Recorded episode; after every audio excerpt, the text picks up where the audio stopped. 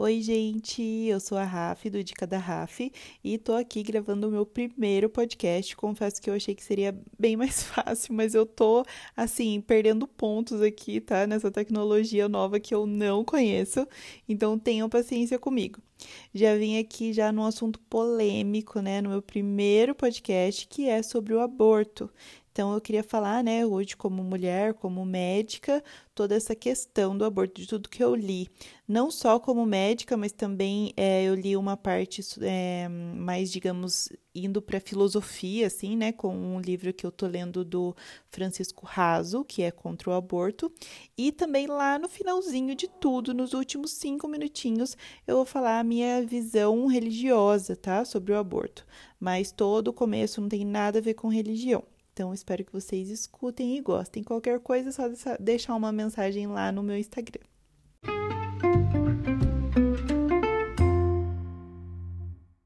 Bom, queria começar já da questão embri, da, da, embriologia, né? Que na embriologia fala que a vida começa na concepção ou na fertilização, ou seja, quando o espermatozoide encontra o óvulo.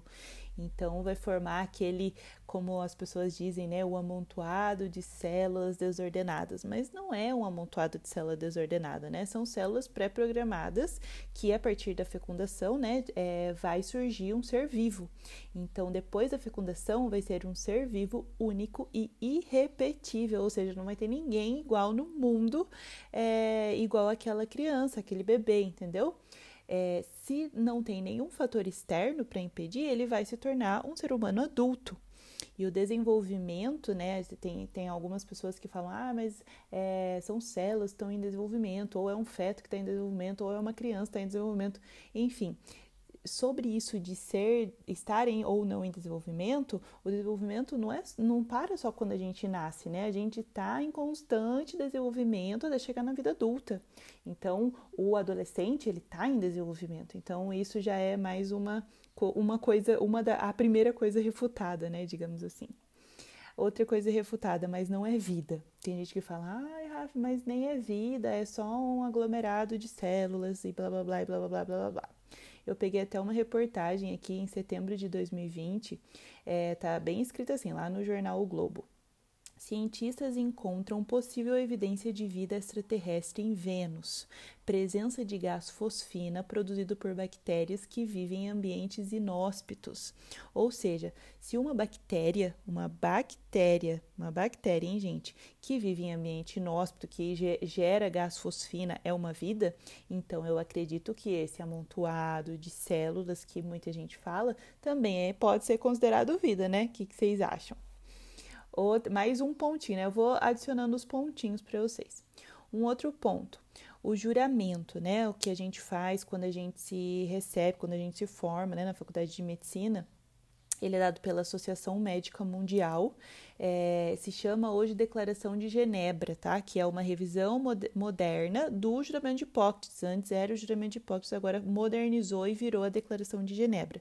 Então, todo estudante de medicina, eu acredito que seja no mundo todo, é, tem que fazer essa declaração, esse juramento. E uma das partes do juramento é: manterei o mais alto respeito pela vida humana desde a sua concepção, mesmo sob ameaça. Não usarei o meu conhecimento médico em princípios contrários às leis da natureza. Então pensa, se está falando que ó, eu tô, estou jurando, né, que eu vou manter o respeito pela vida humana desde a sua concepção. O que, que a gente viu que era a concepção? A concepção era quando a vida começa, que é o momento da fertilização, é onde o óvulo se encontra no, no espermatozoide. Então já foi uma, mais um, um pontinho aí. Outra coisa que eu queria falar para vocês da visão médica, né?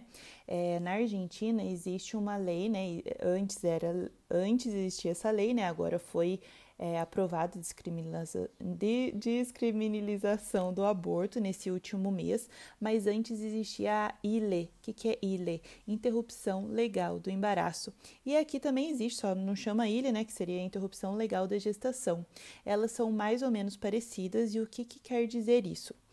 Quer dizer que existem é, três é, casos específicos que a mulher pode abortar. Ou seja, o aborto não seria legal, não seria ilegal, seria legal, que, que é aqui no Brasil, com um bebê com anencefalia, um risco de vida para a grávida, ou seja, a grávida está é, em perigo de morte, ela pode abortar ou a gestação decorrente de estupro, ou seja, um, seja um estupro, seja um deficiente mental, um incapaz e tudo mais, ela pode sim abortar. Então são esses três casos aqui no Brasil. E na Argentina era o risco de vida para grávida e a gestação decorrente de estupro. A anencefalia não era, é, não era legal, a interrupção da, da gestação com anencefalia lá na Argentina. Então, essas são as três, porque tem, tem sempre alguém que fala assim, ai, mas pensa se a sua, se a sua filha é, é estuprada. Eu sou a favor do aborto por causa disso. Beleza, mas já tinha lei para isso, entendeu? Não precisa aumentar essa lei para todas as gestações. Eu quero deixar claro que eu sou contra o estupro, eu sou contra o estupro, obviamente. Eu sou contra a interrupção da gravidez, entendeu? Eu sou contra o aborto. Mas é para quem é a favor por causa do estupro, já existe essa lei, tá bom? Então, mais um coisa, mais um pontinho refutado aí. Agora eu queria contar para vocês o relato do meu aborto incompleto, do meu aborto incompleto não, né, do que eu vi na faculdade. Eu estava no último ano da faculdade e chegou uma grávida, né? Ela estava com um aborto incompleto. O que é um aborto incompleto? Tinha, ela tinha é, ela tinha feito um aborto, né? Só que ainda tinha pedaços do feto dentro dela. Então a gente tem que limpar aquele útero, porque senão pode ocorrer é, uma infecção. Então o que, que, tem que fazer? Tem que anestesiar, né? Essa mulher, deixar ela na, na mesa de cirurgia e fazer a curetagem, né? Fazer a limpeza ali de todo o útero. É uma não é uma anestesia hack, né, que a gente fala que é aquela de grávida que dá só na perna para baixo. Ela a, a, paciente dorme mesmo, fica inconsciente e faz aquela raspagem. Gente, é uma coisa assim horrível. Acho que eu eu nunca vi coisa pior assim na medicina até hoje. Eu passei bastante mal, tive que sair da sala de cirurgia, foi bem intenso assim para mim porque o que, que tinha que fazer? Você tinha que pegar pedacinho por pedacinho daquele bebê e ir montando as partes, entendeu? Ah, aqui tá a cabecinha, aqui tá a perninha, aqui tá o bracinho. E isso para mim foi muito pesado, tá? Isso foi uma, uma coisa assim bem chocante para mim. É, esse todo o meu relato como médica, né? E mais um ponto é, o aborto é um problema de saúde pública? Gente, o, o, aborto não é um problema de saúde pública porque ele não é uma doença, tá? Ele não é uma pandemia, ele não é fome, ele não é contágio. Tipo, então não é que não é um problema de saúde, tipo, não é, não é uma doença, entendeu? O que a gente tem que prevenir é a gravidez indesejada. Então, todo mundo sabe que se fizer sexo, você tem o risco de ficar grávida. Não existe nenhum método contraceptivo 100% eficaz. Sempre tem aquele 1%, ou aquele 4%, ou aquele 10% que não vai dar certo e você vai ficar grávida, entendeu? Ah, o único método contraceptivo é a abstinência sexual. Então, o, o que seria o, o que a gente deveria correr atrás disso, né? Não a legalização do aborto, mas a melhor educação, né? Tanto nas escolas quanto nas UBSs, o planejamento familiar, né? Na Argentina a gente estuda é, o planejamento familiar, por exemplo tem um dentro da GO tem só isso, você vê todos os métodos contraceptivos, você tem um, uma salinha assim no posto de saúde que é só para isso, tem um, um, doutor que fica lá só para ver o melhor método contraceptivo da paciente, entendeu? Então é uma coisa assim bem completa. Tem o agente comunitário, né? Aqui também tem na, no Brasil tem o agente comunitário que vai na casa das pessoas, é, vê quantos filhos que tem, vê se precisa é, de alguma coisa coisa a mais, passa toda essa informação para o médico. O médico vai ver, olha e fala assim: gente, essa mulher já tem oito filhos, vamos dar um, um contraceptivo para ela, por que, que ela não vem no, no posto, entendeu? Ah, ela mora longe, é, não tem carro e tudo mais. Então o médico vai até a casa da paciente e dá o medicamento para ela, entendeu? Então tem toda essa questão da saúde que deveria ser melhor aproveitado, né? Esse dinheiro da saúde, todo mundo sabe disso do que recorrer ao aborto, tipo ao assassinato, né, a morte do, do bebê que está no ventre da mãe. Então tem muita coisa que se pode fazer antes do que isso. As, o, mais um ponto, né, sobre a mãe. É, se você é mãe aí, tá grávida, recém descobriu que tá grávida, tá escutando esse podcast sobre aborto, gente, esse não é para você, esse podcast não é para você, entendeu? É, o que você tem que buscar agora é apoio psicológico, acolhimento, né, com a sua família, com suas amigas e tudo mais, porque o que a gente tem que fazer agora é acolher, falar assim, olha, é, aconteceu isso, isso e isso, quais são as minhas opções? Eu não quero ter esse filho, mas não é abortar, entendeu? Buscar aconselhamento e direcionamento. Uma coisa que tem muita gente que fala, né? Meu corpo, minhas regras. Primeiro que não é o corpo da mulher aquilo, é o outro corpo de outra pessoa, entendeu? Você nasceu de alguém, né? Tava ali usando o corpo da sua mãe para você nascer, mas é o seu corpo, não é o corpo da sua mãe. Então tem isso também. É, tem, muita, tem muitas pessoas, né, que muita, a maioria das pessoas que decidiram abortar, elas vivem a vida arrependida é, por ter feito isso. Então o preço tem, um, tem uma parte no livro que eu tô lendo, né? O livro chama é, Contra o Aborto do Francisco Raso, Raso com dois Es. É um livro mais da parte filosófica, sabe? E tem uma parte que ele fala assim: o preço a pagar é mais caro na consciência do que na justiça. Porque matar um filho não gera um arrependimento que se resolve mergulhando as angústias numa caixa de bombom. Então, não é uma coisa assim simples de resolver, entendeu? É é uma questão mais profunda, não é matando ali, né? A gente termina um relacionamento que tá ali comendo sorvete na frente da televisão, não é assim. Então a coisa é muito mais além do que isso. Tem até algumas mulheres, né, que hoje são líderes, assim, de movimentos pró-vida, que é a Sarah Winter e a Elba Ramalho, acho que acredito que todo mundo aqui no Brasil conhece a Elba Ramalho, ela tá é, à frente do movimento pró-vida, porque hoje ela se arrepende do aborto que ela fez, entendeu? Então, tem tudo isso, né? O que, que a gente tem que fazer com a mãe? Tem que ter aquele acolhimento psicológico e, se realmente for o desejo dela não ter filho, é, ver um aconselhamento e um, dire um direcionamento para adoção e não matar a criança. Então, tem muita coisa que você pode fazer antes de matar essa criança, né? Isso é o não é que é nem o último caso, não deveria nem ser ter, não deveria nem ser pensado nisso. É, outro ponto que eu queria falar, né? A liberdade sem responsabilidade é libertinagem. Então, liberdade sem responsabilidade é libertinagem. A gravidez é uma consequência natural do ato sexual. Ou seja, se teve ato sexual, o natural é engravidar. Se não há coerção e há consentimento, o ato é livre e evitável entendeu? Não tem coerção e tem consentimento, é livre e evitável. Você pode evitar a gravidez ou evitar é, o ato sexual se não, se não há coerção, né, e há consentimento. Então, isso eu peguei de um, do Instagram, não lembro o nome da, da pessoa, ela estava falando sobre aborto e ela colocou isso, né, essa liberdade sem responsabilidade e libertinagem. Então, pense bem, né, veja os seus parceiros, vejam o, o que, que você quer da sua vida também, use sempre camisinha, veja o método um, veja um método contraceptivo eficaz, que seja bom para você, né, use dois se possível, pílula e camisinha, né, é, porque nenhum método é 100% seguro. E com a camisinha, todo mundo vai prevenir as DSTs. É, mais um ponto que eu quero falar, que é esses dois pontos de agora, é uma coisa que eu fiquei bem uau, assim, porque não era uma coisa que eu lia sempre, sabe? Esses outros pontos que eu já falei era o que a gente sempre vê. Mas o que eu vou falar agora era uma coisa que eu tive que pesquisar. O primeiro é da filosofia, tá? É, não sei se vocês sabem o que, o que são os sofistas. Quem são os sofistas?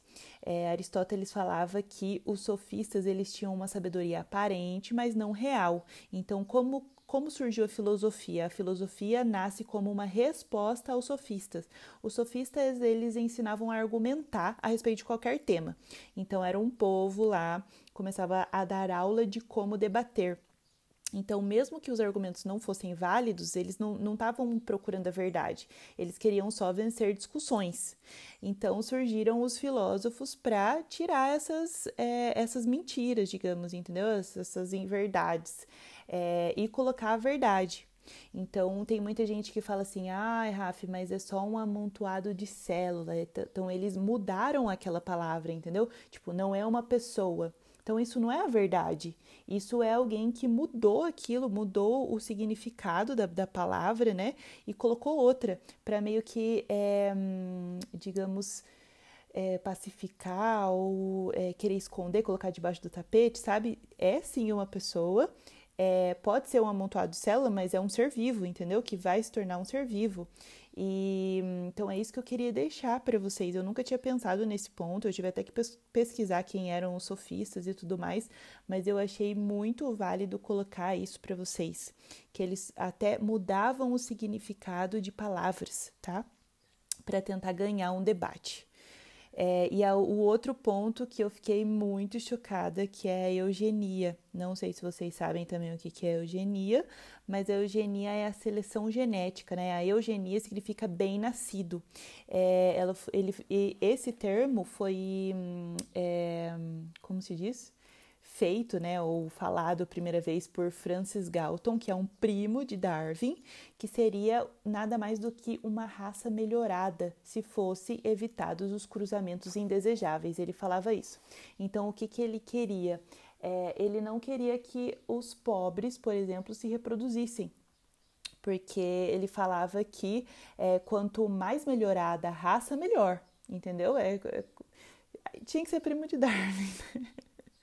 Então, o que eu queria falar sobre essa eugenia para vocês? Não sei se vocês conhecem, mas todo mundo deveria pesquisar sobre a Planned Parenthood. Eu queria a Dalcy aqui, minha professora de, de inglês, para me falar como pronuncia isso, mas é tipo isso aí. A, a presidente, a fundadora dessa, dessa Planned Parenthood, ela se chama Margaret Sanger. Margaret Sanger. Então, busquem aí, ela é fundadora.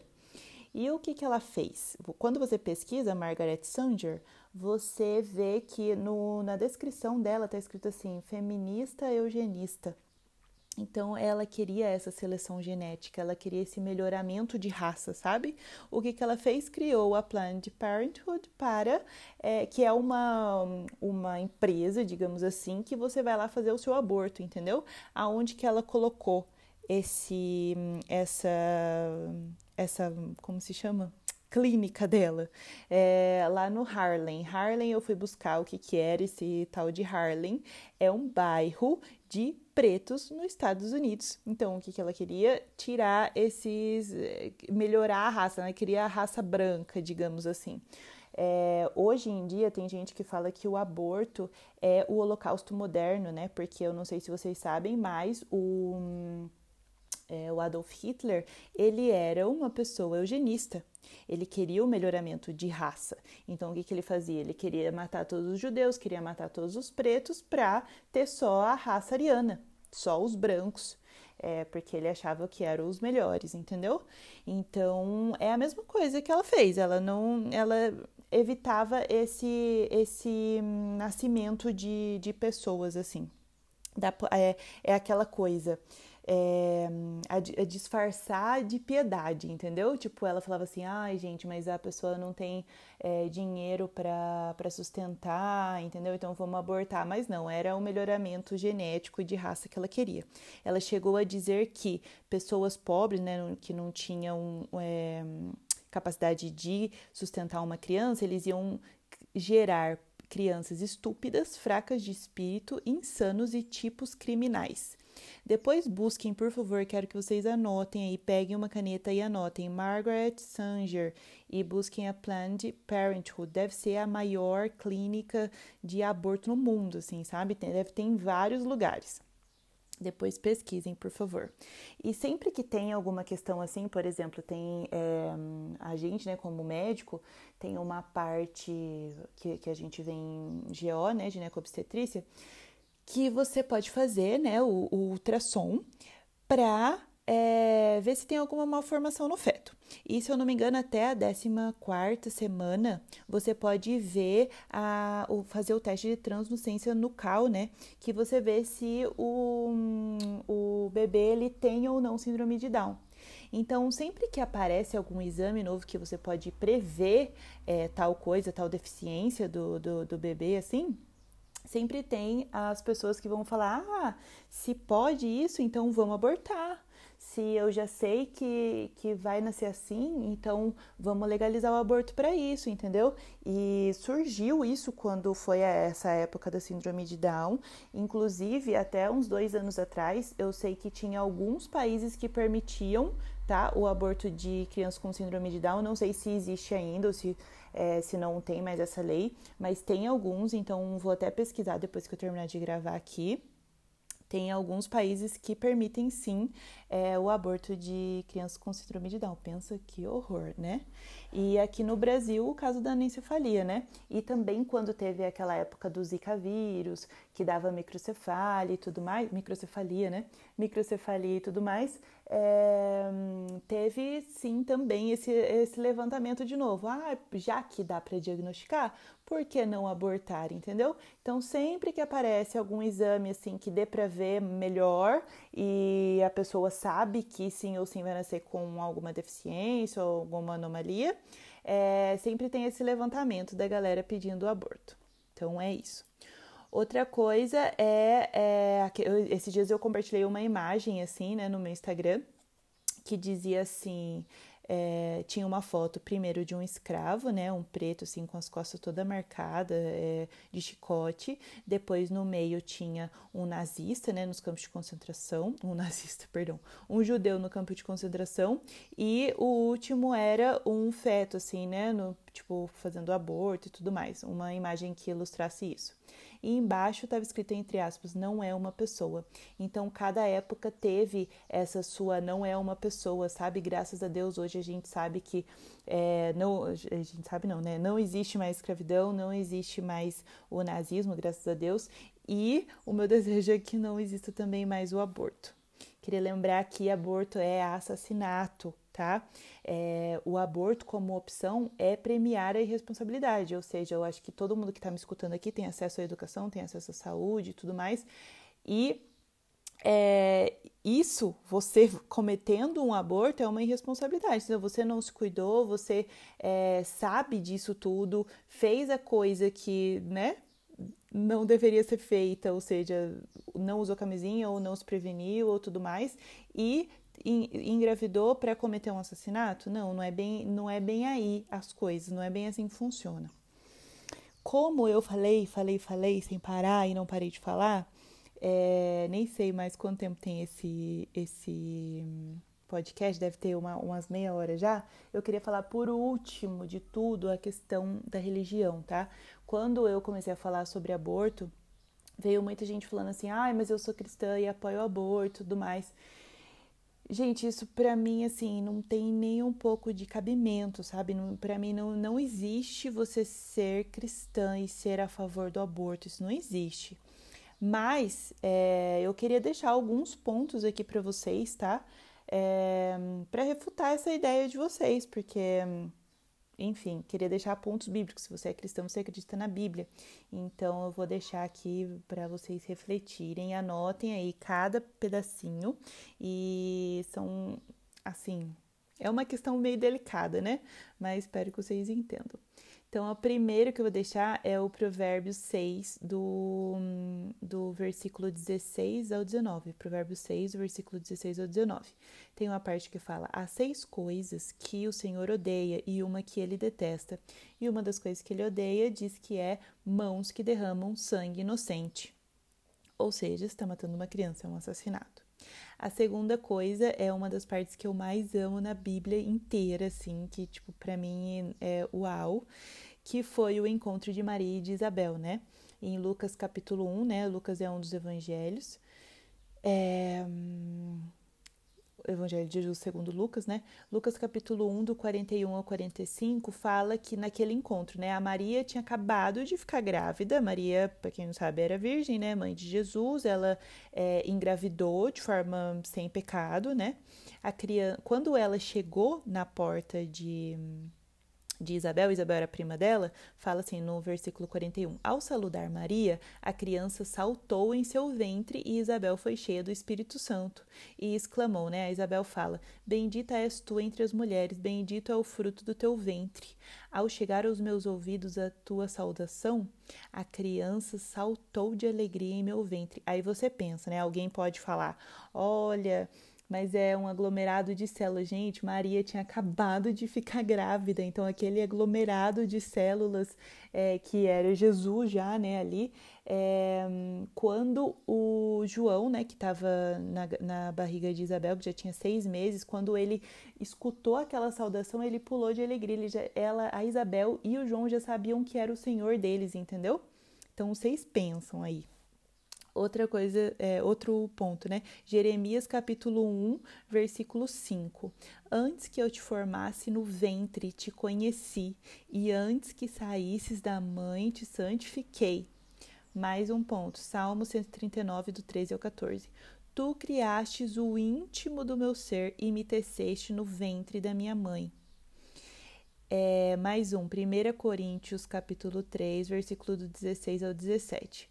Não sabeis que sois santuário de Deus e que o Espírito habita em vós? Se alguém o destruir, des o destruirá, porque o santuário de Deus que sois é sagrado. E a última, não menos importante, né, uma um dos mandamentos, né, Êxodo 20, é, versículo 13, não matarás. Então, eu queria deixar isso para vocês tudo que eu li e reli e estudei sobre o aborto, tá? Eu vi bastante gente, a Maria Luquete fala muito sobre isso também. É, esse Francisco Raso, que é o que tem o, o que escreveu o livro sobre o aborto, né? Uma parte mais filosófica da coisa.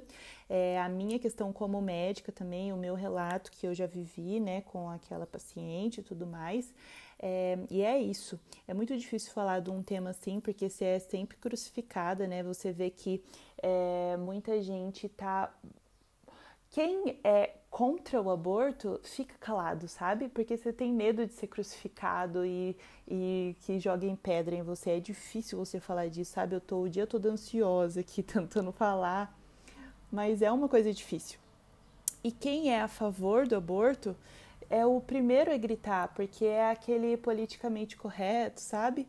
Então é difícil. Tem uma frase que eu sempre lembro quando eu vejo que as pessoas não se posicionam, né? É do Martin Luther King. O que me preocupa não é o grito dos maus, mas o silêncio dos bons. Então isso é muito verdade. E, e muita coisa que eu vejo, que eu quero falar, assim, eu falo assim, meu Deus, eu preciso falar, porque é o meu ponto de vista como médico, como cristã, sabe? É, eu, eu creio nisso e eu não vejo gente falando nisso, porque o povo quer o assassinato, quer a morte, entendeu? Então é isso que eu queria deixar para vocês. Espero que vocês tenham gostado. Não tô aqui para amaciar ego de ninguém, tô aqui para falar na verdade que eu acredito. E hum, é isso, foi pesado esse primeiro podcast. Espero que os próximos sejam mais leves. Ah! Um beijo a todos e qualquer coisa é só me escrever lá no Instagram.